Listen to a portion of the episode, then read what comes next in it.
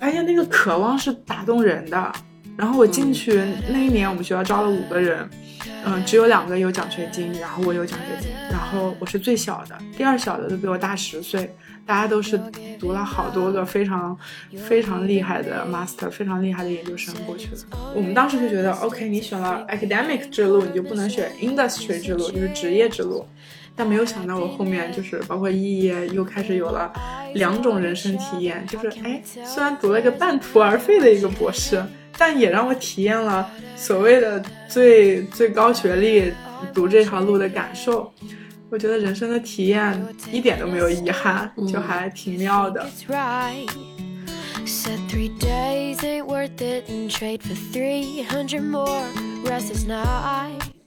我十九岁的时候 dating 的第一个外国男生，之前我家里可传统了，我爸妈就觉得啊你 dating 什么都可以，然后不可以 dating 外国人。后来我就跟他们铺垫了啊，有一个人长得特别帅，我最近在见到一个小哥哥，特别特别好，人也特别特别 nice，我们一起在一个公益组织干这个干那个。然后我妈就说你铺垫这么多，你不要告诉我他是个 外国佬。我说我说对。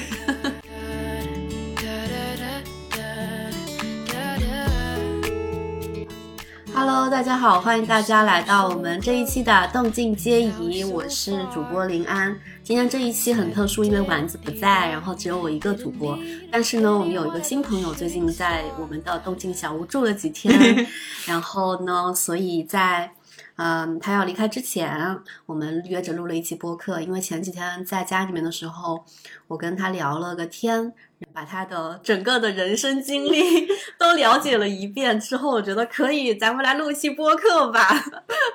所以就有了今天这期播客。因为我觉得他的经历当中，嗯，有几个时间点的经历，应该是会我对我们的听众会有一定的启发的部分。因为当时我听的时候，我觉得嗯，还挺。挺挺打动我的，正好跟我前段时间从欧洲回旅居回来的经历也相关。就是当我们去海外生活了一段时间之后，那我们接受了两种文化的一些碰撞和冲击，嗯，可能会。对我们所生活的环境，以及我们接受过的教育，还有我们过往的一些价值观什么的，都会有一些变化。嗯，所以今天就邀请到了这个嘉宾，先让他出来跟大家打个招呼吧。大家好，我是 Summer。哇，原来今天晚上我们要聊这个话题 才知道是吧？对，特别好。嗯。对，Summer，要不你先跟大家简单说一下你之前的一些就是海外生活的经历吧。嗯，好呀。嗯，我是 Summer，然后呢，其实我本科是在一个双非的一个学校，就是非二幺幺、非九八五的一个普通的一个一本，然后呢，自己去申请到了美国去读了一个全奖的博士。嗯，又在中途肄业。呃，当然在本科期间的时候也被选出去交换过一年。所以大概后来在美国前前后后待了三四年左右的时间，然后后面又回国，然后又开始了人生新的一些很有意思的篇章。当然，那不是今天晚上的重点。对，也许是后，也许是续集。对对对，那其实海外还有包括旅行的话，也去过一些很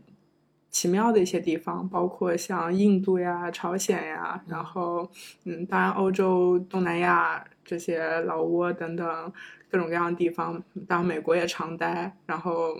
在法国那边其实属于工作吧，然后一小段时间几周，嗯，其他的地方也有一些很奇妙的，不管是 dating 的经历还是 奇妙的旅行经历，都非常有意思啊。当然也不知道那是不是今晚的重点。那那你当时最开始的时候怎么想的？说要去申请国外的学校的呢？那时候是多少岁？应该是大大几啊？大三左右的样子。对对对，嗯。但其实这件事情还挺有意思的，就是我小时候 就非常想去国外，真的就从小学的时候，嗯，甚至其实这里有个学英语的经历，嗯嗯，就不知道。当说不当说，说 说说。就我小时候的时候，就非常想要去去国外，然后就是希望有这样的一个环境。但当时不管是家庭啊各个方面也不太可能。然后包括那个时候我们去学英语的时候，发音的那些口音都比较奇怪。就大家都在说英语，然后说的也不怎么地。嗯那个时候，后续我的英语立刻就 stand out，就比别人要好一些。最大的一个原因是因为我自己给自己在真的就是小学三年级前给自己创造了一个语言环境，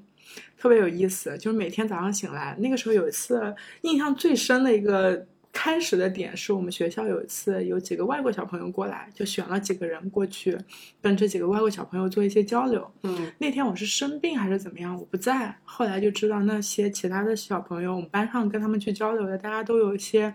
就没有那么放得开啊什么的。我当时心中特别的懊恼，我就想为什么我在这个时候生病？因为我特别希望过去跟他们交流，就觉得如果我在的话，一定可以。从那一天起，我就经常做了一个想象中的环境，就我每天早上起来，我看着镜子，我就假装自己在国外，可以想象一个那种 十岁之前的一个小朋友在镜子当中，然后就开始做自我介绍，就是那种走在路上也在想，天呐，我要跟他们怎么样去做一些自我介绍，嗯然后就有的时候自己会发出声音来，有的时候会说一下这个部分，就是自己给自己创造了一个假想中的环境。现在听起来有点奇怪哦，但是我马上就看到了第二步，第二步就是那个时候老师教的发音啊，还是什么，就就刚刚说的有点怪。我想有点怪怎么办呢？那个时候我们还没有什么 MP 3之类的，连 CD 都没有，用的是那个卡带。啊我就把那个新概念英语就放在那个卡带当中，就是每天循环放。我就是做语文作业、做数学作业，晚上睡觉、吃饭干嘛，我就一直放。我爸妈特别烦，就说你天天在家捣鼓放些什么玩意儿。我说你们不要管，就是 就我每天就抱着那个复读机，对，叫复读机，一个粉色的。好像是步步高还是什么的牌子的，就每天听，翻来覆去的听，然后卡带卡完，然后就再翻一遍，就这么过了，我已经忘了多久，应该没多久，我口音就变掉了，嗯就变得就还蛮就是地道的，虽然大家就会觉得，就包括我后面去到美国，大家也都说有口音没有什么关系，这你甚至在美国，你还有不同地方的口音，代表了你从哪里来，甚至你中国人怎么怎么样。但我其实还是很喜欢自己那个状态的，因为当我发现就是你很擅长听这些东西的时候，我后来去接触到一些教育的时候，有些人说的是印度英语，有些人是韩国、日本英语，甚至特别像有一些以色列的这些教授，他们的那个口音非常重，但对我的整个听感是没有影响的。就在那个时候，可能在潜移默化当中有一些，即使我听的是可能是英式的英语，在那个时候，但后来去听各种各样的口音，都对我来说接受度都很高。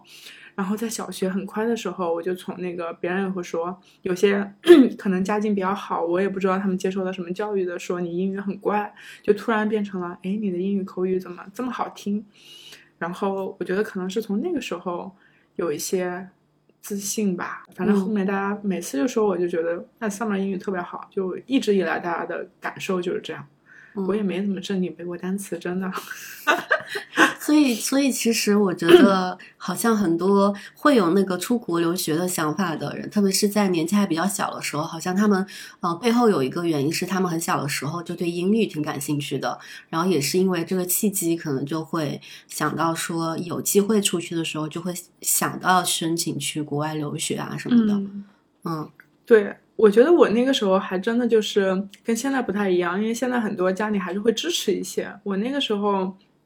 特别是后期去本科毕业之后再出去读书，家里并没有觉得要多支持，会觉得你稳稳定定的在国内找个工作就挺好。其实真的就是凭着自己想要去看一下，然后想要去那个环境。呃，才让自己后面有动力，包括去去全奖得了一个申请，然后成功。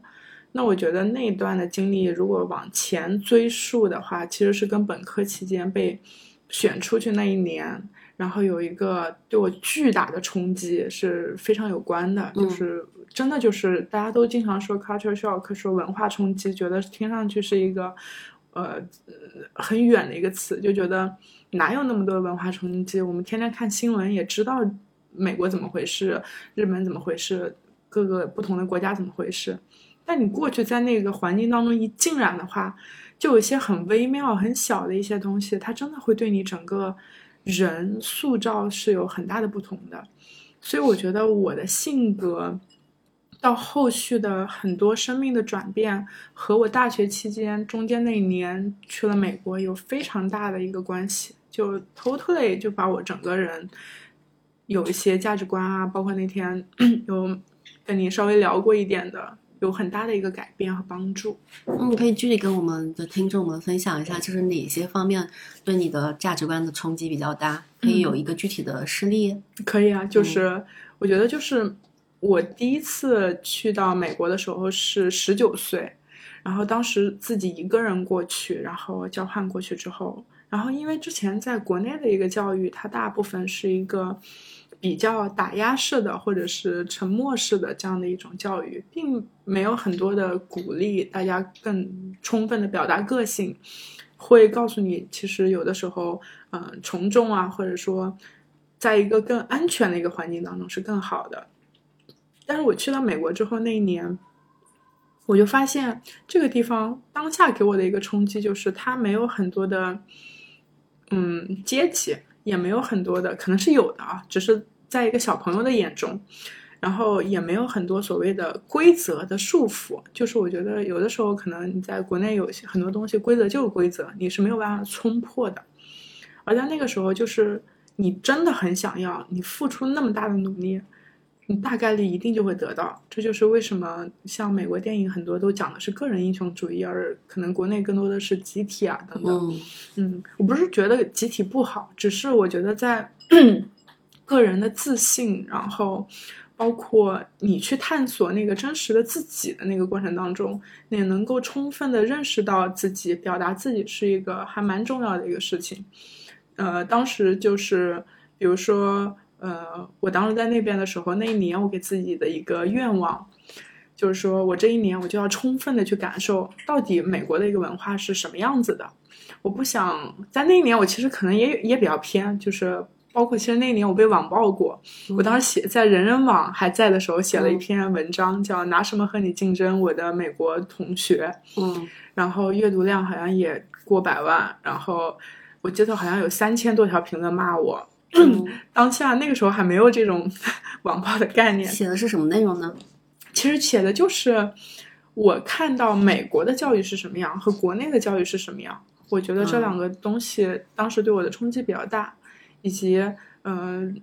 可能大家是如何更加主动和更踏实的去做某些学问。但是我在国内的大学，有的时候觉得可能大家就是为了一个 final，为了一个期末，呃，而没有很踏实的去真的脚踏实地的那个感觉。嗯。我当时在那边的教育就觉得，教学负担很重，可能几一周一两周就是一个 quiz，然后马上就是学期又很短，每个 quarter 的话就几个月就就到了，你又有中间的期中考试、期末考试，然后你一直在，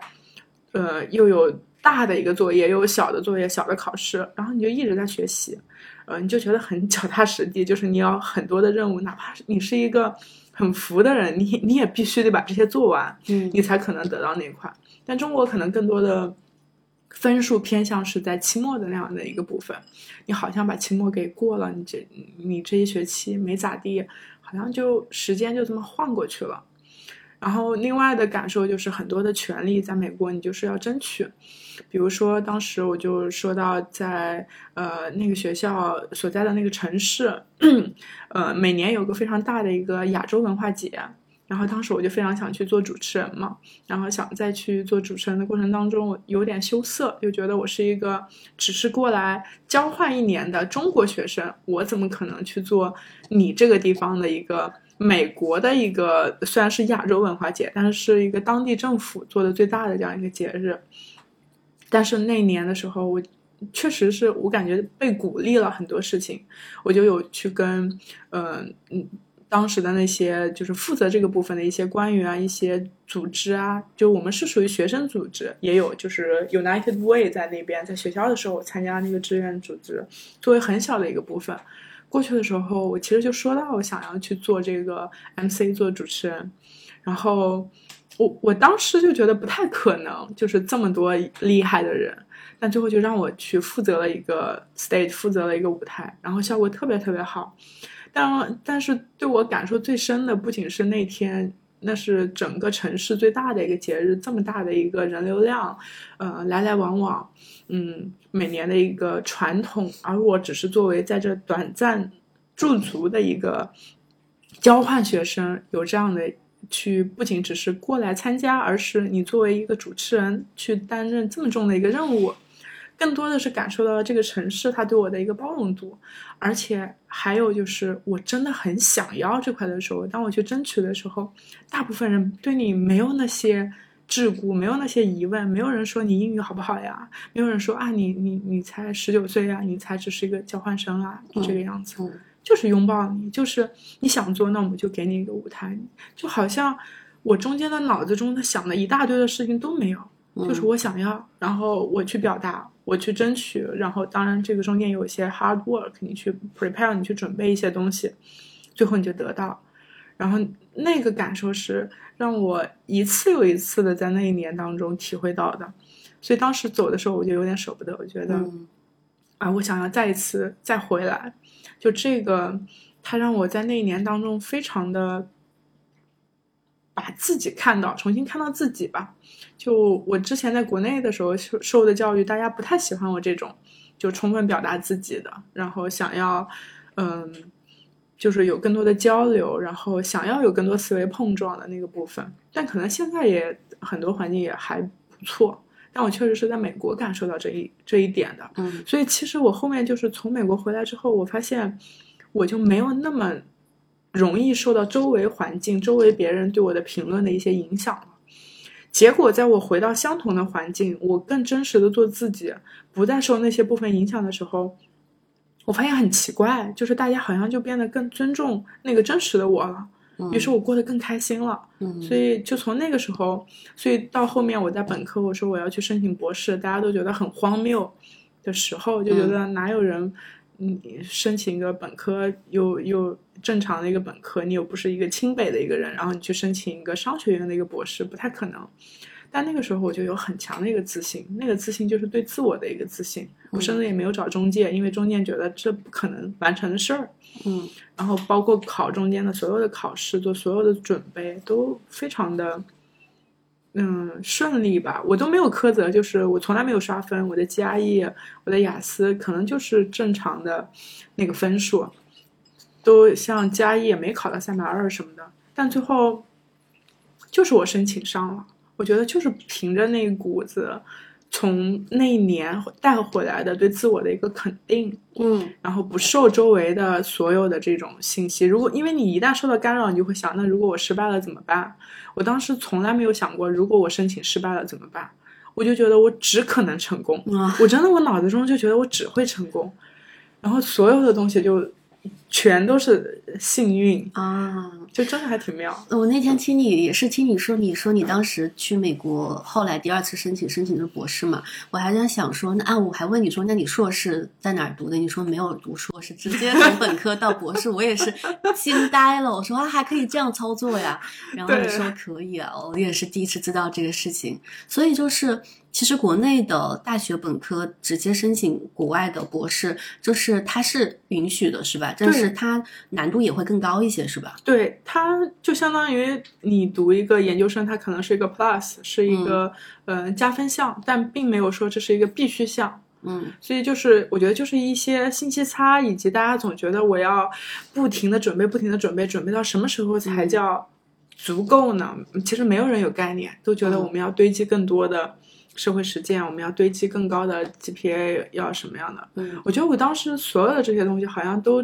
很很正常，很一般。我大学的时候，其实我想想看，我还挂过科，嗯 嗯，挂过科，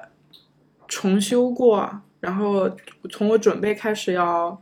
出国那一年，啊，第一个学期考了年级第二，第二个学期考了年级第一，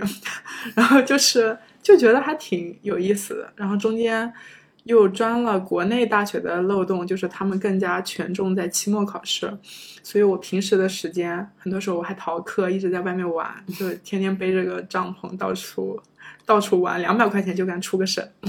所以就感觉什么都没落下。嗯，所以就是如果呃，你当时是怎么想到说你要跳过那个硕士申请，直接去升博士呢？就这种、嗯这种思维，我觉得也不是普通人会 能想到的。哦，超简单，原因就是因为我觉得申请研究生没有钱。然后哦我跟我爸妈说，我说我想再出去读书，他们就觉得，哎，你交换了一年，你已经体验过了，嗯你就老老实实在这块就在国内上班就得了。嗯然后我当时就在可能那个时候二十一岁、二十一岁、二十二岁的时候，我当时的想法就是，经济权可能是决定你的话语权的第一步。我也非常感谢他们当时觉得，哎，好像就是你你这个部分就够了。呃，就也帮助你去体验过就够了。之后他们觉得 no，因为他们觉得 no 这个经历带来了我从二十一、二二十二岁开始，为了有了非常非常独立的整个人的一个意志，包括在我后来的人生选择当中，他们会越来越尊重我，是因为他们从那个时候就一点点看到你的一个能力，不仅是你独立的能力，甚至我有多想要，就是我真的就把美国那一年的。我想要，我能够就完全带回来，就是包括考试、申请学校的钱，我就去新东方打了暑期工，挣了就是足够我考试的钱、申请学校的钱之后，我还知道什么时候叫停，因为我知道我下一个阶段的目标就是要去考试。别人考 GRE 都准备半年，很长时间，还可以再重刷。第一，我觉得当时觉得我考试也很贵；第二，我也没有那么多时间，我给自己一个非常紧的一个时间期。我就说，那我就一个月考 GRE，考多少分就是多少分，就这一次机会，我不会再考第二次，我不会再给自己放松一块，所以周围也没有人陪我一起考 GRE，我就自己准备。然后我记得还蛮清楚，那是我人生比较骄傲的一个月，就是非常的自律，因为我很难得自律，我是一个不怎么自律的人。就那一个月，我们学校在山上，然后我没有下过山，就是我每天非常严苛，从早上一个人去图书馆，然后早上看什么，下午看什么，晚上看什么，然后晚上回到家我又会。像小学的时候一样，只是换了拿手机和 MP 三去听单词，去听一些东西，伴着那个入睡。一个月没有下过一次山，中间有一次觉得实在受不了了，就在学校门口坐了那个三四七路吧，就坐到在重庆坐到了解放碑，我都没有下车，直接又交了一块钱两块钱的，然后又直接返回回来。那是我中间唯一一次就是下去上来，就是感觉是透个气。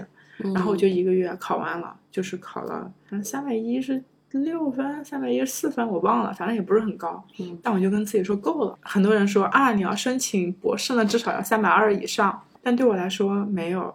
就是那都是你自己给自己设的一个线，或者说再一次社会给这个地方设的一个限制。嗯你只要足够想要，你其他地方就就是很好。其实我觉得我当时的那个整个的一个背景跟别的 candidate 候选人比，就是根本不值得一谈。嗯我就一个本科，哪有什么研究经历？我中间还换了两次专业，嗯然后根本就没有商科的整个的一个背景。我商科就相当于本科只读了一年的商科，因为我最开始点读的通信、电子信息，非常的理工科，后来换的专业。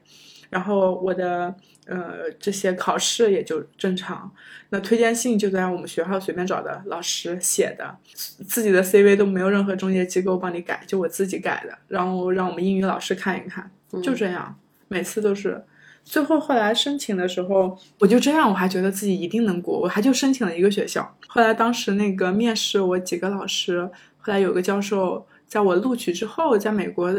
的时候，他跟我说，他说在所有的 candidate 当中，我觉得你是最想要来读博士的，你是最有信心要过来读博士的，所以我们录了你。为啥呀？从哪些方面看出来的？可能就在面试的过程当中，哦他的一个感受吧。哦，感受到你那种渴望，对对对，我觉得 破釜沉舟的那种是是决心。所以我发现那个渴望是打动人的。然后我进去、那一年，我们学校招了五个人，嗯、只有两个有奖学金，然后我有奖学金，然后我是最小的，第二小的都比我大十岁，大家都是读了好多个非常非常厉害的 master，非常厉害的研究生过去的，都学历金光闪闪。嗯啊，当然我一过去就懵了嘛，不是说，嗯嗯，我我听这一段经历，我觉得第一就是好多时候我们可能自己给自己有很多限制和框架，就按照一些主流的标准去想说，嗯、我可能一定要达到一个什么样的标准线，我才有资格去申请那个学校，然后就给自己很多限制嘛。嗯还有一点就确实是我感觉就是当你很想。去做一件事情的时候，你就一可以从一个非常不自律的人变成一个 很自律的人。但我以前因为我很理解你说的那种不自律的人变自律，因为我我我也觉得我也是一个很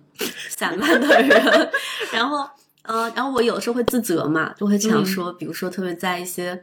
工作方面，你会你就有时候会自责，说我怎么这么的没有秩序感，怎么样？但是我最近的一个感受就是，可能你在一些事情上没有秩序感，是因为你没有很想做那件事情，嗯。你嗯，内心深处并不是很很喜欢做那件事情，你就一直在拖。有的时候吧，你没有秩序感，没有那么自律，也能做成一些事儿嗯啊，也不用苛求自己，就是，但是那个想要。他那个想要，他表达的方式可能不太一样。嗯就当你特别想要的时候，我觉得全世界都在给你开路。那你特别想要的表达方式呢，可能是比如说像我那个时候 GRE 考试就准备了一个月，这一个月我是自律的。后面你说别的东西，我有真的，你看那个时候还有 BBS 贴吧，贴吧上的那些人那么那么自律吗？嗯我也没有，只是嗯跟我的过往比，我那一个月 还不错，还算自律，我自己觉得不错。但后来做别的一些事情，嗯，你真没达到，我也没苛求，嗯更多的还是那个想要，嗯那个想要会突破一些桎梏。我觉得中间有一个很大的一个陷阱是什么？它就是。当你可能够一够能达到十分的时候，他会他会为了安全告诉你，啊，你去个六分的地方，然后他可能帮你升个七八分，你就觉得很棒了，很厉害了。但你自己去做这个事情的时候，你会发现那全是陷阱，全都是一些枷锁。就你你想要那个十分，你就去够那个十分，然后你不要想着啊，我的安全牌，我的保底学校是 A B C、哦啊，不用想那个，你想要十，你就能得到十，我就在十上选个一二三，我就够这十个一二三，嗯，我就是不留退。路嘛，反而你你对你就会就是去更全力以赴一些你你老给自己留退路，往后走，往后走，你真的就会慢慢回到那个安全嗯线。是人的边界就是不断的被打破和拉伸的，嗯就那个是不舒服区，这个是舒服区，是但中间有个拉伸区。嗯你只有一直在拉伸区的时候，你才能成长，然后你的舒适区就越来越大，然后你就越往上走。我觉嗯。得那个就是那个劲，可能也比较吸你好，那引人。拉伸区的概念还挺好玩的，第一次听说。对，那所以你真正去了那边之后，你刚刚前面有说嘛，就是其他那些都是金光闪闪的硕士，世界各地的。然后你是一个呃，那个时候你多多大来着？二十出头。对，二十一、二十二，对，那你刚进去的时候，就是有特别大的一些冲击和落差和不适应吗？有有有，就是感觉读博士跟读本科根本不是一个概念。读本科时候觉得特别好玩，天天就忙着体验啊，嗯这这个 homecoming，然后这个 party，然后那个文化，然后这个游行，你也都去看看这个、那个 parade。你读了博士之后，它跟研究生可能也不太一样，它真的就是让你有产出。然后我觉得那个时候就主要分两块的任务，一块是教学任务，就是做一些 TA 啊等等；另外一块呢就是自己做研究，然后加上上课。然后我去第一次就整个大震惊，就是在那个 seminar，然后大家五个人，一堆教授围在那，然后大家说一下自己的研究方向、感兴趣的东西，因为你之后也要匹配老师嘛。好了，大家说的可好了，说完之后我都懵了，我在那个时候连微观经济、宏观经济都不知道是是什么玩意儿。然后大家说的可好了，我在想，那我感兴趣方向是什么呢？我不知道呀，我只知道，我只知道商业，我甚至连 business 这个词我可能发出来，我觉得，因为它有个呢嘛，我南方人老呢呢不分，都都感觉很别扭。我在想，我当时真的，我到现在都记得那个十年前的感受，在那个，因为那个 seminar 的教室是在地下一层，那个压抑感，我就觉得哇，你没有一个研究背景。虽然你进来了，但是真的是前面是一道关又一道关，就还蛮 shock 的，就感觉好好做研究又是一个很踏实做学问的地方，你要补的东西，那个漏洞真的差太大。嗯，语言上有什么困困境吗？因为还挺多国内，哪怕是考了一些就是语言考试考了高分的人，真正去到那个国外的那个语境当中，跟一些母语者接触的时候，还是会发现根本不是一个级别的，就你在国内学的那些东西。我觉得有这个困惑，就包括我自己都有这个困惑，就是有的时候你会发现他们有一些词，嗯、用的你真的不知道是什么意思。嗯我我那天也跟你说到，就是当时我们我去我去辅修了心理学的 PhD 的基础课程，我非常喜欢心理学院的朋友，就经常也去他们家玩。有一次我们几十个人一起在那玩桌游，大家玩的卡牌，一个非常流行的美国的一个卡牌，但我也忘了叫什么。结果所有的问题我全都不懂，嗯他有的好不容易问题懂了，你需要 get 到那个笑点，你需要有极强的对整个美国的历史背景，然后它的娱乐的背景，它的知识的体系，你要有非常非常强的那个那个知识体系，你才能 get 到那个笑点。所以那一刻你感觉很落寞，就你真的你觉得你的英文口语还不错。你觉得好像什么东西就是在嗯国内的教育还不错，但放到那个地方的时候，你会觉得天呐，真的就就不懂，甚至别人说一些颜色笑话你都听不懂，真的就是、就是很很无语，然后也很无就是手足无措的那个感受。嗯然后那个时候其实我周围也没有中国人，然后大家好像也没有人可以过来跟我解释。我觉得一个就是看看时间吧，然后大家其实也挺包容的在这个部分。第二就是你的日常日常的情况，包括上课吧，这个部分没有什么太大障碍，就是自信，就是回归到自信，就你自信的觉得我就能表达，你就非常自信。嗯我第一次教课的时候很紧张的，嗯我第一次教课的时候，我在想，万一特别是印象最深的一个是教一科商业和政治的一个，就是我是一个对政治完全不感冒的人，嗯还教 还跟美国政治，好像还跟美国法律有关的那个课，我想这课我可怎么来备课吧？这些词我可真的都不会呢，我还得去教课。嗯就那那次感觉挑战还挺大的，但是它也有基础的那个部分嘛，因为它逃离不了那那一套知识，你可能把那个部分搞熟了，你也能能教。更多的还是你的个人的魅力、你的逻辑，然后呃，就是你相信你你过来，虽然我的学生好像年龄比我还大一些，呃。但你过来，他还是会很信服你的，你本身的一个感染力，你真实的一个发心，甚至有些东西你真的不懂的时候，你就问一下别人什么意思。我觉得大家也没有那么很强的觉得，哎，嗯、怎么你这个东西不会？他们还是还蛮愿意跟你解释的，也会，呃，有些小小的笑话也都很 OK。嗯，所以你你在那边跟他跟那些比你大的学生上课的时候，呃，有有犯过一些什么小失误啊，或者出错的时候吗？没有，就不是没有失误，就是失误都无所谓。嗯就是你但凡是个，我觉得语言是个很有意思的事情。就我之前就发现了，比如说你今天过来，我们桌上有个苹果，我想跟别人说你要不要吃苹果，但我不会说苹果这个东西，那我可以换一百种方式，嗯，就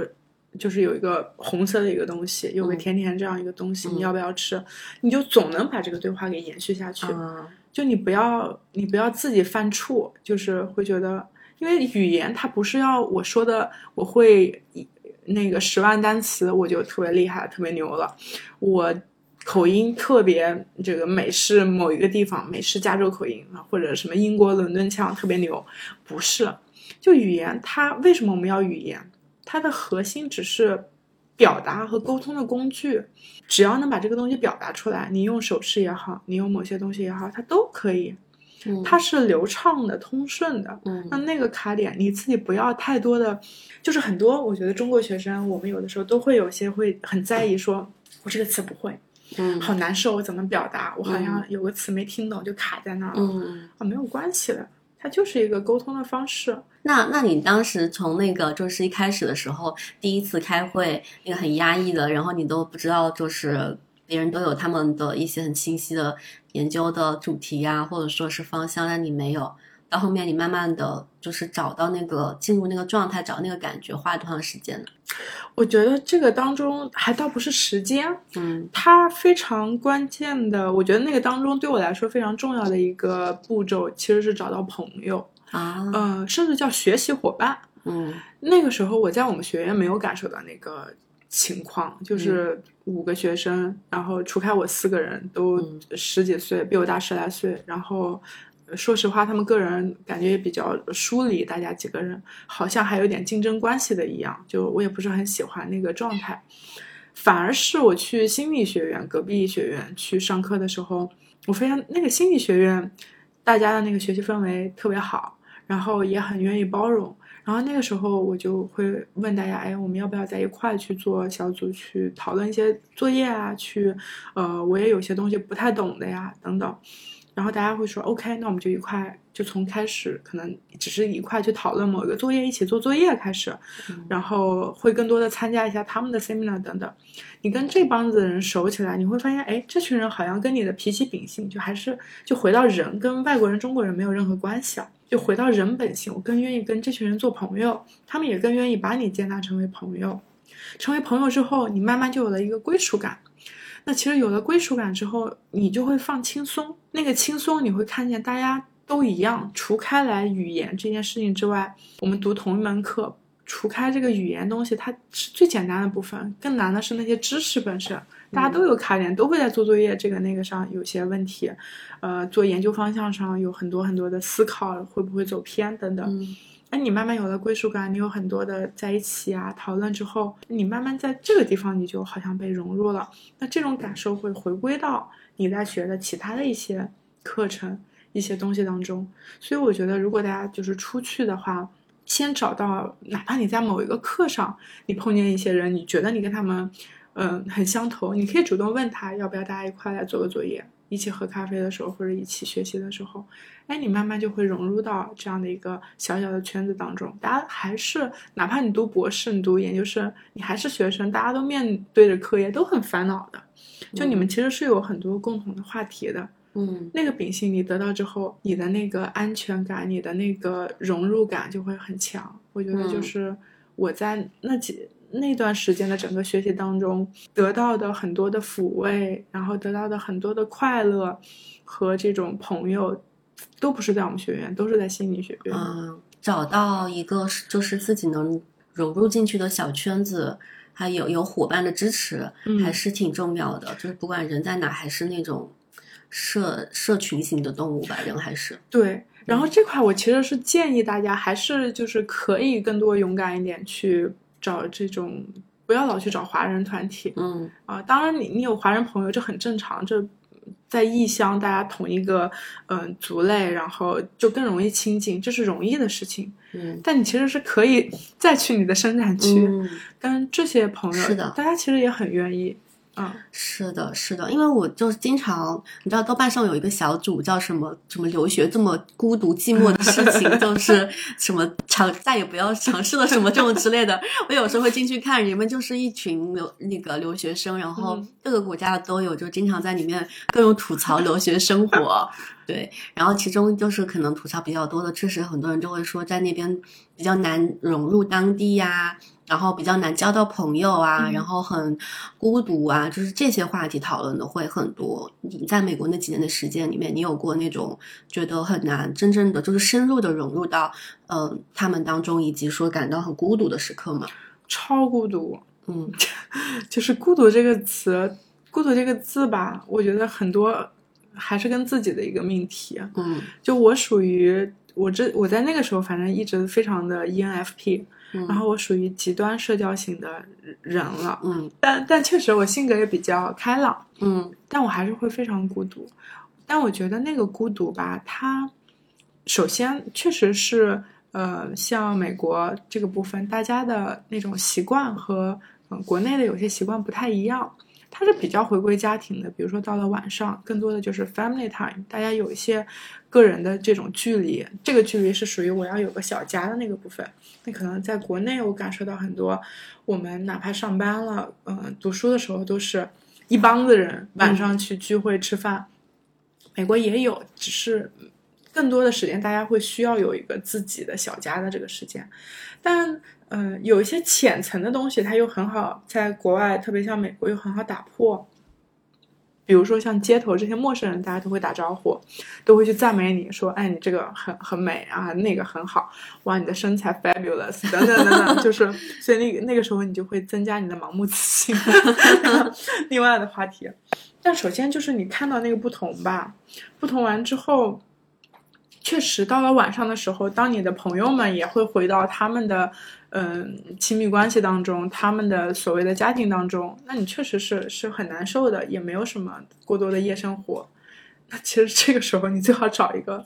方式方法。也许我觉得可能，嗯，我现在回想起来，如果给那个时候自己更好的一个建议，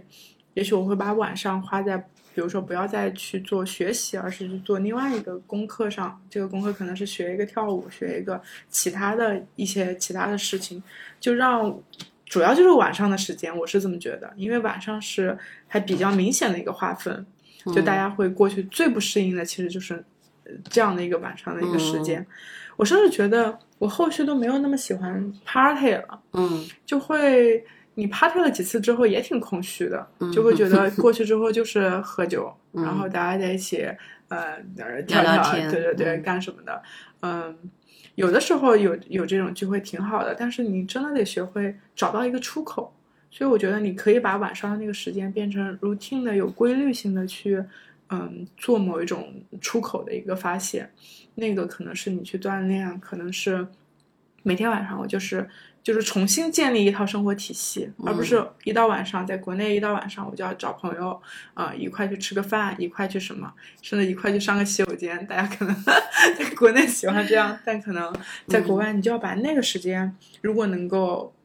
包括我给自当时的自己的话，我觉得那个时候如果我能不要想着晚上我也要学习，而是把它给空出来做另外一个事情，我可能会过得没那么孤独。嗯。但我当时比较真实的感受，我就觉得，我如果要能在美国留下来，我首先得谈个对象，不管是中国人、外国人，嗯，就感觉好像有个对象之后，大家晚上的时光就就被也有小家了，对对对。但现在我想想，其实是有别的方式的，只是在那个时候我没看到。那个时候我的方式。就学习，真的就瞎学，就 就是自我感动。我觉得是有点的。那个时候有些学习，晚上的学习是自我感动，因为你没事干。你想，我好刻苦啊。对，因为我也没有那么爱锻炼，然后可能，呃，上个课，嗯，七八点，你其实还觉得有漫漫长夜的嘛。嗯嗯。所以你当时在美国留学那段时间，你日常的那个工作的部分，呃，去不是不是工作，就学习部分、生活的部分，你是怎么样去分配的呢？我读博士不太一样，读博士你的那个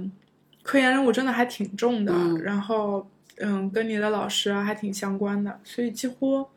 跟本科阶段大为不同，就没有什么很多的一些呃所谓的休息时光。然后那个休息时光的话，你的脑子中可能还想着你很多的科研的东西，就就觉得一直都做不完，所有的材料永远都看不完，就是有这样的一个感受，一点也不轻松愉快啊。三年都是这样吗？我觉得差不多，就是哪怕中间我妈过来，然后带她出去玩呀什么的，我内心都还挺负担的，就会觉得我没有看东西，没有这个那个的，嗯，还还挺大压力的。但主要回过头来，可能也是因为我没有什么研究生的 研究背景，要补的东西太多了吧。嗯，所以其实从本科直接跳到博士，还是有一些 是的，是的，后多后面的压力，就很大压力，真实的非常大压力。所以，如果你其实读当时如果是读了一个研究生，再过去会轻松很多吧？嗯，看你怎么读的那个研究生吧。很多研究生也是混的，是吗？混的，真的 就是你是否真的有一个扎实的？对对对，科研方向，你真的踏实的去做了一些东西。在这里，我不得不觉得，我觉得像像我们香港还挺好的，就是香港的，嗯嗯，很多学校，然后他的科研做的挺扎实的。嗯。所以大家哪怕想考虑国外，可以先考虑国内嘛。就是香港真的还是蛮不错的一个选择。嗯嗯，它也是像港科呀，香港科技大学，它也属于 Ivy League，就是常常青藤的一个年校当中。他们的产出率甚至比国外的很多名校的产出率要高很多。嗯，所以我觉得你能可能在一年或者两年的一个学习当中能够。快速的把那个研究，呃，背景或者怎么样做研究给夯实了。如果你真的是想走学术这条路的话，嗯，香港是一个非常好的选择，嗯，就是也不用去国外，嗯嗯。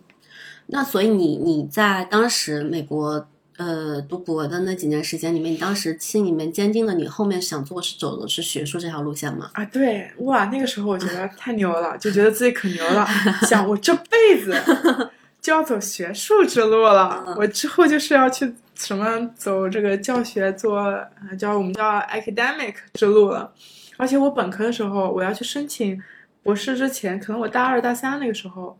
呃，就在美国那一年，我当时有过一个念头，就以后过来要读书走 academic 这条路。当时我还很困惑，在想我性格这么奔放，这么哎不要奔放，性格这么外向，然后我又很爱体验世界，又天天爱逃课，又爱玩这个爱玩那个的人，看上去就不是一个传统的所谓的我脑子中想象的搞学术的人。就我觉得搞学术的人都很 boring，都是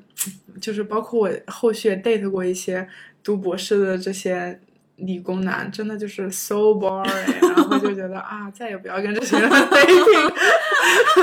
对，但我我脑子中都是这这种类型的一些人。嗯但后来我记得有个教授就跟我说，他说 Summer you could be the funniest one，然后就是你可以变成一个特别有有好玩的一个教授呀。然后想，对呀，那那如果我去读博士，大家都会觉得很不可思议，因为我的性格就是很很爱玩。嗯、我想，那我就是一个很异类的一个人，当时还挺兴致勃勃，就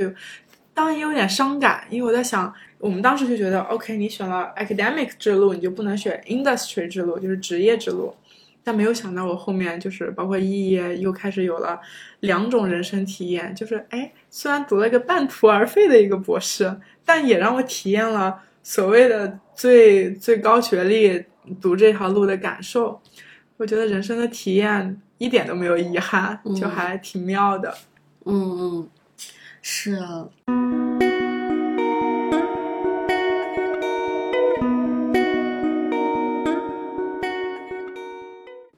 那我们来就是再聊一下你后来肄业的那段经历吧，就是博士，呃，为什么后来没有继续选择继续把它读完？嗯我觉得很大一个原因，其实我在那个时候有一些受，就是心心理层面啊，然后受到了一些学术上的一些 PUA，嗯，然后非常真实，然后包括大家在那个嗯学院之内吧，当时新来了一个印度的一个教授，然后当下我我就是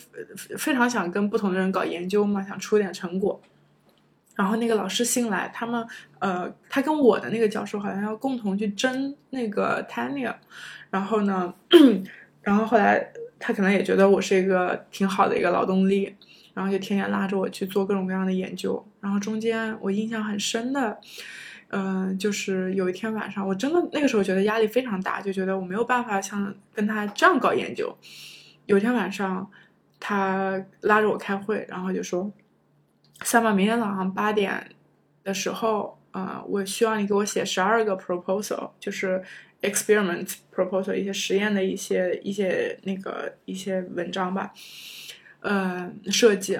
我当时就说，我现在晚上已经那天晚上开会的时候已经七点了，我说我一会八点到十点我还有课，然后我十点回到家。我我我我也要休息，我顶多十点写到一点吧，三个小时，我顶多写三个，不错了。我怎么可能明天早上八点写出十二个？嗯我就直接告诉他，我不可能做到的。他当时说了一句话，我到现在还记得。他说：“Summer, you didn't，呃、y o u didn't even try，你根本就没试。”我心里在想，大哥，呃就是这只是其中一个例子，但是后来发展到什么情况？就是呃，我觉得他们就是其实就是老师去那个去，因为美国是搞那个终身正职的那个那个竞争也挺激烈的，也比较难，所以他们压力其实也挺大的。嗯所以我后续发展到我周六在家，我那个时候我我会去一下那个教会什么的。我要去教会之前，我手机我印象好深刻，我在那个房间，然后我要去教会，我还挺 OK 的。这个时候我手机响了，我没有看消息，我就看了一下发件人是那个老师，我看到是他的那个名字，我就开始哭，然后就哭一路，我就整个人就崩溃，大崩溃。后来我就长期就我我就觉得，那我可能是不是得躲着他？结果我在楼下上课，他的办公室也在楼下，然后他给我发消息，他说我听到了你的声音，就我真的觉得非常的可怕。然后我精神就巨紧张，然后我就，然后那个时候我就开始看心理医生，因为我身上就开始起疹子，嗯然后就是严重到什么程度？就严重到我面部痉挛，就是、嗯就是会抽，嗯，然后那个医生就说，他说你你一定要停止这个部分的焦虑，不然的话，你之后很可能呃整个脸都瘫掉，都会严重到这种程度。嗯，我觉得还蛮严重的，就是，但那个时候我觉得后续，我当时还给一些呃新的一些 graduates 做一些分享，因为我在我我又还蛮活跃在那个叫呃研究生的类似于国内的那种学生会当中，我就给一些新的一些博士生做一些分享的时候，我就跟他们说，非常重要去正视自己的心理问题。就我当时很大的一个排解，就是我遇到了一个非常好的心理的一个医生，而且这个医生是我在美国是，你是有一些固定的一些就是呃场次你可以选，我是换了几个之后，我才选到的那个一个黑人大哥，我特别特别感激他。就是我每次在家里那段时间，我整个人抑郁到我没有办法出门，我唯一能出门的就是想到我今天终于约上了这个 book 了他的一个 session，我可以去见他，我就是要去见他的时候我能出门，就非常感恩。后到后续我，嗯、因为那个就是做这种 consulting 是很贵的，然后学校给你的次数其实好像是有限的，我忘了是一个月一次还是什么的。到后续，然后包括你也得排嘛，就是他们都是很满的那些时间段。到后续我发现，哎，我好久没有去，也没有那个机会的时候，我好很多了，因为他其实帮我去能够梳理到很多很多自己的一个情绪，所以我给大家做分享的时候，就是不要觉得你看心理医生就是你有病，就是太好了，这个方式太好了，就是人平时你感个冒、发个烧，你觉得很正常。谁的心里不会有这样的一个小问题呢？我一个这么乐观开朗、积极向上的，然后，然后还有这么多什么吸引力法则的这样一个人，我照样会陷入到那么深的一个呃抑郁的一个状态。我就说，当时我去纽约开会的时候，跟哈佛的朋友吃饭，他就在对面，我就跟他说我当下发生的事情，他就开始哭，他就说：“Summer，你真的太惨了。”包括我在星巴克写东西的时候，别人给我递纸，我都不知道我在流泪。就其实心理状况其实应该是被压得非常非常大，只是我现在遗忘了很多，就当时受到的别的一些压力啊什么什么的。嗯，不过但但是像我最近不是在上一个心法易经的一些课嘛，嗯老师看我他就说，他说你是不是经历过非常焦虑的一段时间？他说我看到你的眼神，我看到你之前的时间有经历过这个部分。所以我就觉得哇，十年前的这些东西，它其实是很深的那个、嗯那个部分，就是还是需要能够去，就是很正常。你觉得不好，那我就去就去找人去把这个部分去梳理掉。所以在国外这个环境特别的友好，嗯，我觉得当时对我帮助非常大。然后心理咨询这一块，对、我嗯一点都没有觉得我去咨询是一个很 shameful、嗯很很丢脸的事情，我就跟所有人就鼓吹，说大家一定要用好你们的机会，就都不上，哪怕你没啥问题，小猫小病可能还是有的，你过去聊聊天，你真的会非常好。嗯嗯嗯。就我像我记得知道国外的很多学校，它其实也会就是给学生都配一些那个什么医保里面有都会有一些免费的心理咨询的次数，咨是的是的数它是全民医保的一部分。嗯，嗯，就这个太好了。嗯因为像国内的话，其实就是北师大那边做的比较好，但其实还挺贵的。包括我上班的时候看，其实他们一个小时也是八百到一千块钱，还挺贵的，真的挺贵的。嗯嗯然后，但是国外，呃，很多中国学生都不知道，然后也没有怎么用。特别是你去读这个 postgraduate 这个部分的时候，学术的压力、异乡的压力，甚至是你 dating 的压力，你都可以，dating 的压力真的真的，我中间有个 session 就是就是问那个医生 啊、我的我跟一个 crush 怎么怎么样，然后呢，然后那个医生就跟我说啊，别人只是把你当妹妹，然后这个怎么怎么样，后来真的疏导了我，我后面就对那个男生就嗯好很多，那个男生真的很帅，然后呃之前应该是在。做做模特的，然后哎，真的很帅，哦 非常喜欢。画风一转，突然从学术压力到了，好帅。悲听也是压力。对啊，哎，那你当时嗯，真正下定决心要去不不再继续读这个博士，是因为什么关有什么关键事件发生吗？读了张德芬的一本书，嗯，遇见嗯最好的自己，遇见未知的自己是那个吗？嗯，嗯反正它一个系列，我忘了当时读的哪本。嗯然后那个书中的一些练习我也都做了，然后做的过程当中大哭，哭完我就感觉跟自己和解了，我就觉得去他的博士有什么好念的，我要先过好我自己，然后我就开始背包旅行去了。嗯，就把学校 给我没有用完的钱 背着去奖完了，学金是吗对对对，剩下的钱就完了。然后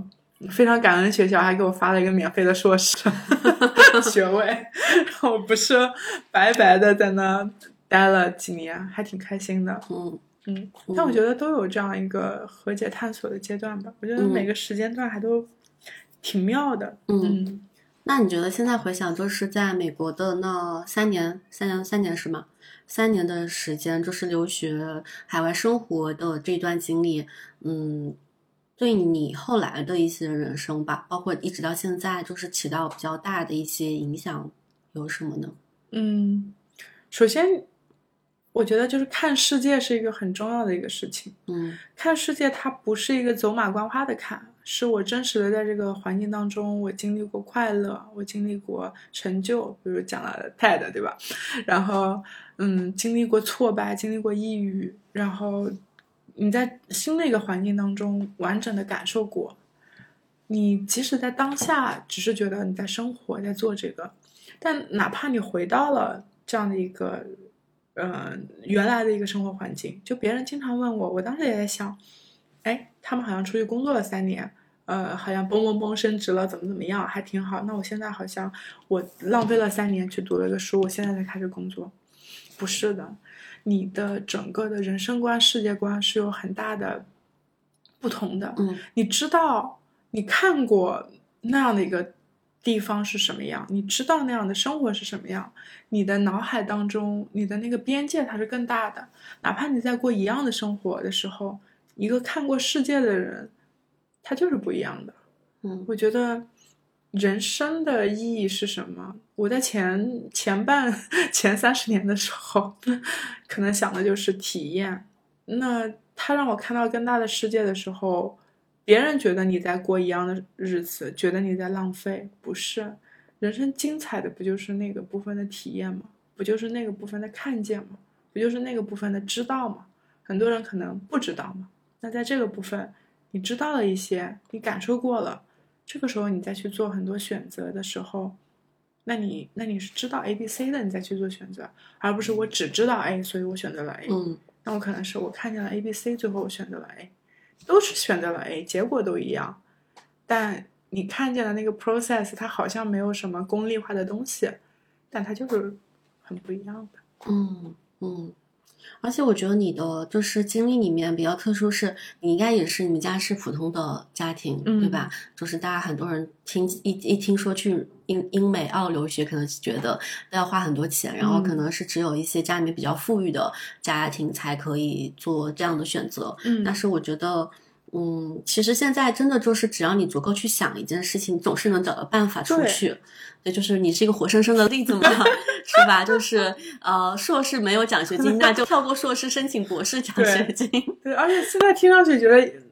就是每代听上去就都更好玩了。嗯它它让我这个人感觉更丰富了。嗯就是你也体验过读博，然后你也肄业了，你也又回来了。嗯我觉得每个听上去都很好玩，我就非常就经常说，人生重来一次，你要在哪个地方重新改变一下。嗯我觉得我没有什么想要改变的，哪怕嗯最痛苦的地方，我真的不想经历第二次。但按照那个状态过来，它也成就了我今天的这个样子。嗯。我觉得没有什么遗憾，我就觉得非常美妙。如果是现在有人他也想出去留学的话，你想给他的一些可以提前注意到的地方，这种 嗯、这种建议和注意小品安全吧。真的，我觉得呃，国内的安保 还是挺好的。是，真的是我去这么多地方，我觉得最安全的地方。嗯嗯我觉得我在国外的时候也 经历过一些，就是就是变态，真的。嗯然后嗯包括你晚上也没有多晚，一个人回家的时候，有人什么开着车，然后一直在那里碎言碎语，就是外国人，然后开着车跟着你，你走路回家，你真的很害怕，巨害怕。嗯那个时候，我在那个时候的方法就假装我听不懂英语，然后快速的走，就假装完全听不懂，就直接走走掉。那个时候是我会觉得比较害怕的。然后包括那个时候，嗯，我读书的那个阶段，家周围啊也经常有枪击嘛，这个部分真的就是安全，这个是嗯我觉得还蛮重要的第一块，嗯嗯，比较重要的一个事情。嗯嗯，是。你你让我想到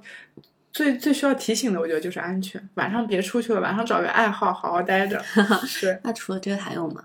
就好好感受呗，就就是就是好好感啊受。，我八卦一下，在 dating 这方面有什么建议吗？就就是 dating 嘛，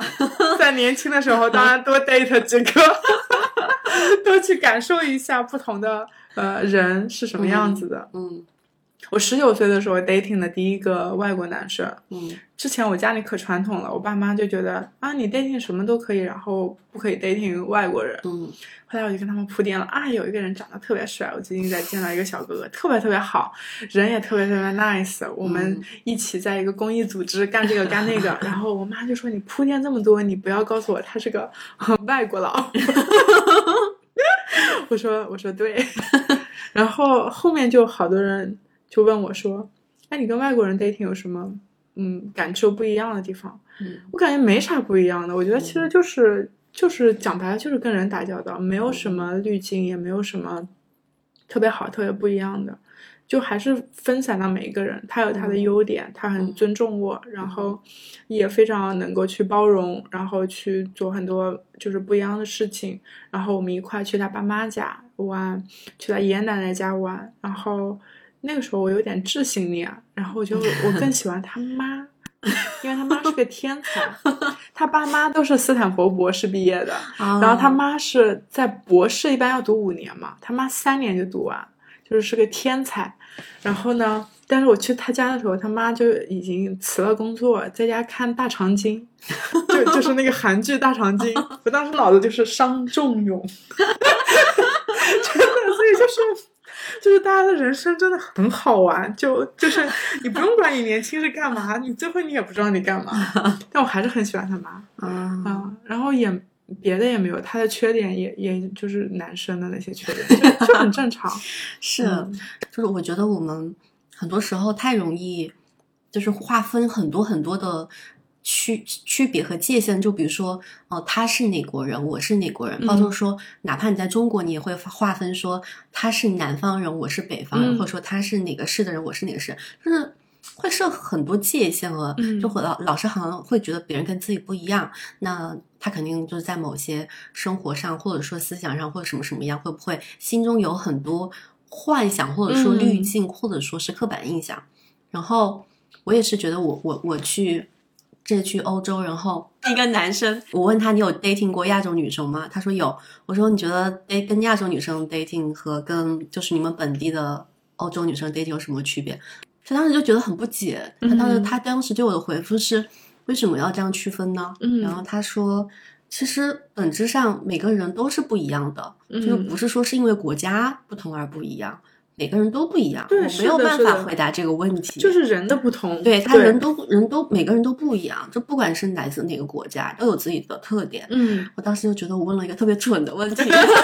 哎也没有了，dating 是问啥都可以。嗯，我前前几天还在读那个一本书嘛，是那个上野千鹤子的一个对谈，然后叫《快乐上等》。嗯然后他在书里面，我前天晚上还是昨天晚上看到他有一句话在结尾的时候讲，我当时觉得特别认同。他就说，他就鼓励日本的，他就他们就就抨一顿抨击，把日本的那些现在的年轻人，就是嗯、呃只是天天待在国内，然后不怎么出去看外面的世界，然后导致就是各种思想很狭隘，然后又怕接触新鲜事物，嗯一顿抨击。然后他们就说，真的是这些。呃还处在幼态的长不大的这些日本人，应该多出去旅行几次。嗯然后你多出出去旅行几次之后，你进入到一个呃母语不不行不通的，就是母语不同的母语环境，呃，而且同时你也没有你在国内那些便利性之后，你再去重新的去认识这个世界，你再去感受你自己脱离了这些东西东西之后，你还是不是一个有魅力的人？嗯你还怎么应怎能不能够让别人愿意去跟你打交道？你怎么样去建立你的人际关系？然后到最后，可能你会发现，你之前很多很狭隘的想法是真的就是很狭隘的想法，就是你会发现世世界大同。嗯，然后我就看完之后觉得，嗯，就觉得很很赞同。对，我觉得其实 dating 这个话题我们可以再录一期，真的，因为我 dating 的数量还挺可观的。是吗？激起了我的好奇心。那你 dating 的是呃中国的男生多还是外国男生多？嗯，都有都有，都有，对对对嗯，谈恋爱的也都有。嗯嗯，好的，那我们、好的下一期预定了哈。如果大家感兴趣想听这个 dating 的话题的话，我们再预定一期 对，还专专专题。对各种各种不同的，呃，从包括豆瓣的真有帖我干过，对不对？什么各种你知道这些软件啊，软件交友软件啊，然后在社交场合呀认识的，然后什么公益组织这种各种各样的生活工作当中，还是非常丰富对，的。还有旅行当中，那我们是不是可以做个 Excel 表出来，然后分类，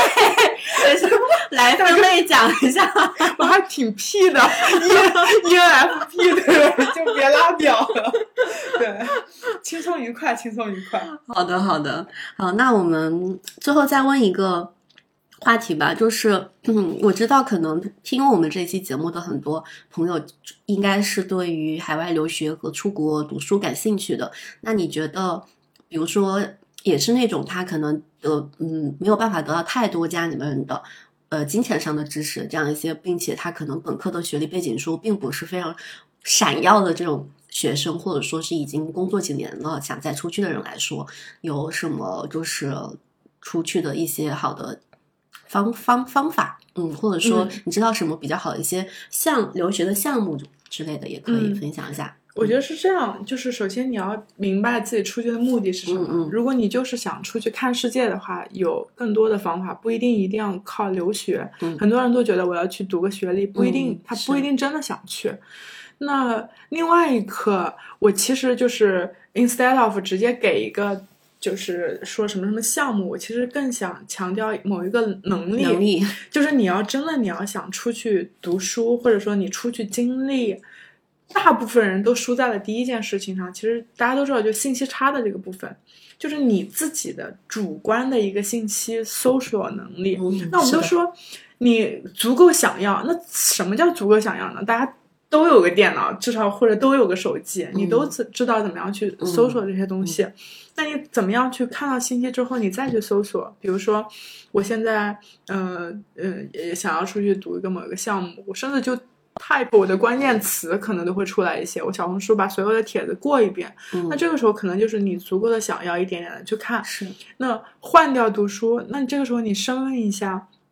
我就是想在一个环境当中多去待一段时间。那可能不管你去农场啊，这还是去做某一个项目呀，嗯其实这个网上非常多。嗯那除开打开信息差，主动搜索信息作为第一个能力之外，那第二个就是顺便跟上的就是你的 英语能力嘛。嗯你的英语能力好一点的时候，你才可以去用英文的关键词去搜索一些嗯东西。嗯然后你必须要养成读一手信息的能力，这个是哇，你在时时刻刻都在不断的被收费，然后不断的被宰，其实都在一手信息的获取能力上。嗯其实包括我现在如果直接说个什么项目，这也属于二手信息。是对他们就是每一个人，包括你去搞这些中介呀，其实赚的都是中间的这个信息差，所有东西都已经在那儿了，嗯而且是免费的。嗯大家其实更多的，你既然都已经想出去了，那就说明你有这个想要去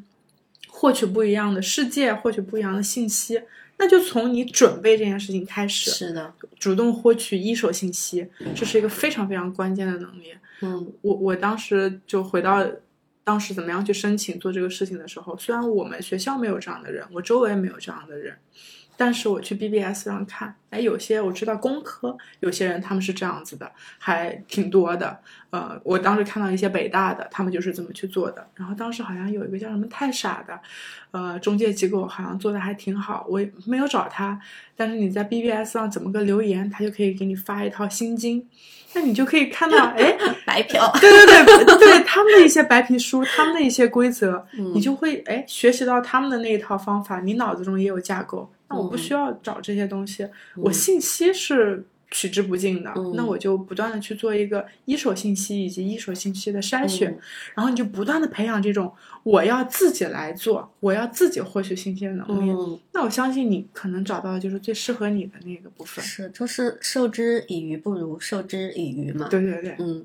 对，这个就是昨天晚上我们直播的时候跟那个嘉宾说的一样，就是因为就我跟他做完一起播客之后，老有人到我这来问说怎么样去就是加那个嘉宾的联系方式，但其实那个嘉宾的所有的社交媒体账号我都已经在节目里面说出来了，我还抛出来了，就是你只要去多做一步，就是去关注一下他的微信号，多翻几篇他过往的文章，你就能发现他怎么加到他。对，所以。就是哎，讲到这个还挺好玩的。就是我想到一个音乐人叫刘维 Miko，他是因为我现在在做一些禅修嘛，然后他是搞那个音乐电子音乐产的。我有次是看到别人分享台北的一个节日叫呃醒醒 Awaken 节日，我当时看哇这个音乐节好酷啊，我想看看有什么人，就看到了 Miko，然后我后来就发现他又去了林卡音乐节，就所有我喜欢的这些他都在，我就非常想跟这个人链接上。后来我想，我就还真的去开始，我刚要去问朋友的时候，我就意识到，这不又在去找二手信息了吗？我就直接去小红书上找他，给他发了一条非常走心的一个一条，就是陌生人打招呼只能打一条，结果他又加了我，然后我们就聊得非常开心，然后最近他还给我分享他的新专辑啊什么什么之类的，就觉得其实。你你真的足够想要的话，你自己主动去搜索，好简单，就没有那么多桎梏，就回到学英语、出去留学一样，是桎梏都是自己给的。是的，是的。你觉得他没有，他就没有，就是我就去做，我就是要跟这个人连接到，哎，他他就会连接到。然后我最近一个洞察是，我觉得很多时候大家可能不愿不想自己去搜索，包括。是，就是申请一些，不管你办签证也好，还是留学也好，去找一些中介。其实很多时候还是本质还是因为太懒了。对对对，是的。人的本质，人的人性当中的一个很大的劣根性就是偷爱懒嘛，天性比较懒。对，包括我最近也是，我申请澳洲签证，就是我去淘宝，嗯，去找了一圈，他们就说啊，像你这种单身无业女青年，因为我裸辞了，就是这就 another topic，嗯，是几乎没有办法的。除非你提供你爸妈的在职证明，他们的什么什么，我就在想，这不是在侮辱我？我一个英文这么好的人，我居然也觉得懒了，然后要来找这个机构，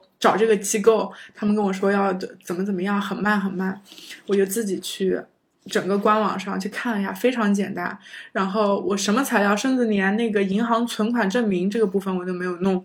所有的翻译件也没有弄。他们很多人就说。你 得翻译好怎么样？我就把户口本噔噔噔一拍，理由就写的非常短，就是我想要在这儿过圣诞，就非常荒谬的理由。三天，我今天看了一下，三天我都没有选加急，就正常，三天就给我过了。Granted，三个月，so easy，然后你还没有中间商赚差价，就又省钱又省力，然后也没有人来羞辱你，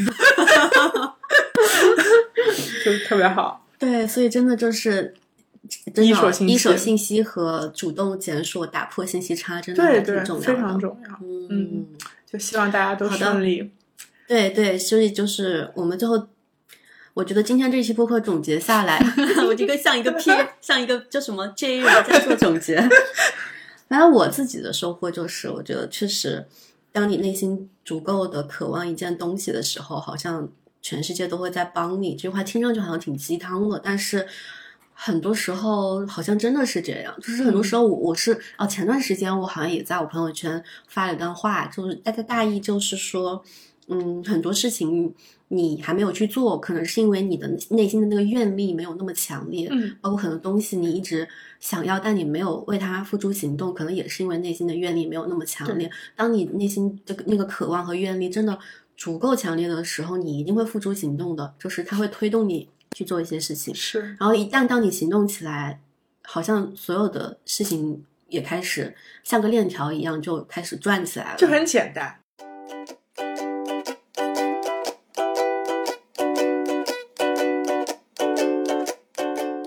希望听我们这一期节目的朋友们，最后也能够找到自己内心深处很渴望的那个想要的那个东西吧。心想事成，心想事成，来许愿。对我觉得我我跟 Summer 都还算挺锦鲤体质的，锦鲤女孩，绝对是。